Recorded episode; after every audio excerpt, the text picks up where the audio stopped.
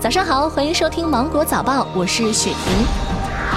冷空气持续发威，长江以北不少地方气温已经是满三十减十五了。河北塞罕坝林场甚至出现了入秋以来的首场降雪。今明两天，这股较强的冷空气将继续东移南下，局地降温幅度会在十度以上，请加强防范。国庆假期前四天，五点四二亿人次出游，国内旅游收入四千五百二十六点三亿元，创新高。各地景区迎来了旅游高峰，尤其是热门景区人山人海，出现了人从众的状态。为了防止过度拥挤，多地热门景区开启了限流模式，如秦始皇帝陵博物院限流每天六点五万人次，华山门票每天销售限额为二点五万人次，乐山大佛景区每日游山票限额二点二四万人。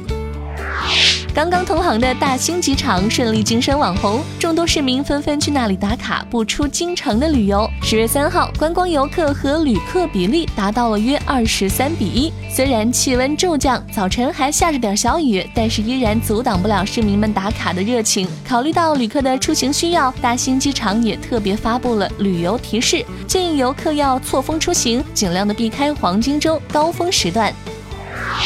来自国家发改委的消息，到二零二零年，我国将规划建设一百二十七个铁路专用线重点项目，线路总长度达到一千五百八十六公里。专用线是解决铁路运输最后一公里问题的重要设施，对于减少短驳、发挥综合交通效率、提升经济社会效益具有重要作用。记者从三大运营商了解到，目前五 G 套餐各档位价格已基本确定，比起四 G 套餐价格并不会高多少。三大运营商在五 G 套餐方面将步调一致，最快月内上市开售。有业内人士表示，五 G 时代一 G 流量价格可能就是一元或者五毛。苹果公司周五表示，由于零件故障，在二零一八年十月到二零一九年八月之间生产的某些 iPhone 六 S 和 iPhone 六 S Plus 可能无法开机。苹果将为受影响的用户提供免费的维修计划。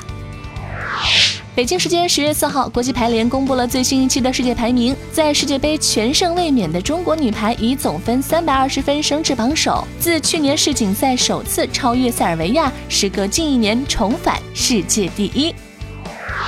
据世界贸易组织二号裁决，美国将有权对每年约七十五亿美元的欧盟输美商品和服务加征关税后，美国贸易代表办公室表示，计划对一系列欧盟输美产品加征关税。据了解，美国是法国酒类产品第一大出口市场，加征百分之二十五的关税，意味着每瓶在美国销售的法国葡萄酒都会涨价五到十美元不等。而这样的涨幅，对于一些主打中低端市场的法国葡萄酒品牌，将是毁灭性的打击。日本政府自十月一号起正式将消费税从百分之八上调到了百分之十，这也是日本自二零一四年将消费税从百分之五升到百分之八之后，时隔五年再次提高消费税税率。消费税提高之后，日本大部分商品和服务的价格都将上涨，包括水电、煤气等在内的公共服务价格也将相应上涨。好了，那以上就是今天新闻的全部内容。我是精英九五电台的雪婷，祝你度过美好的一天，明天见。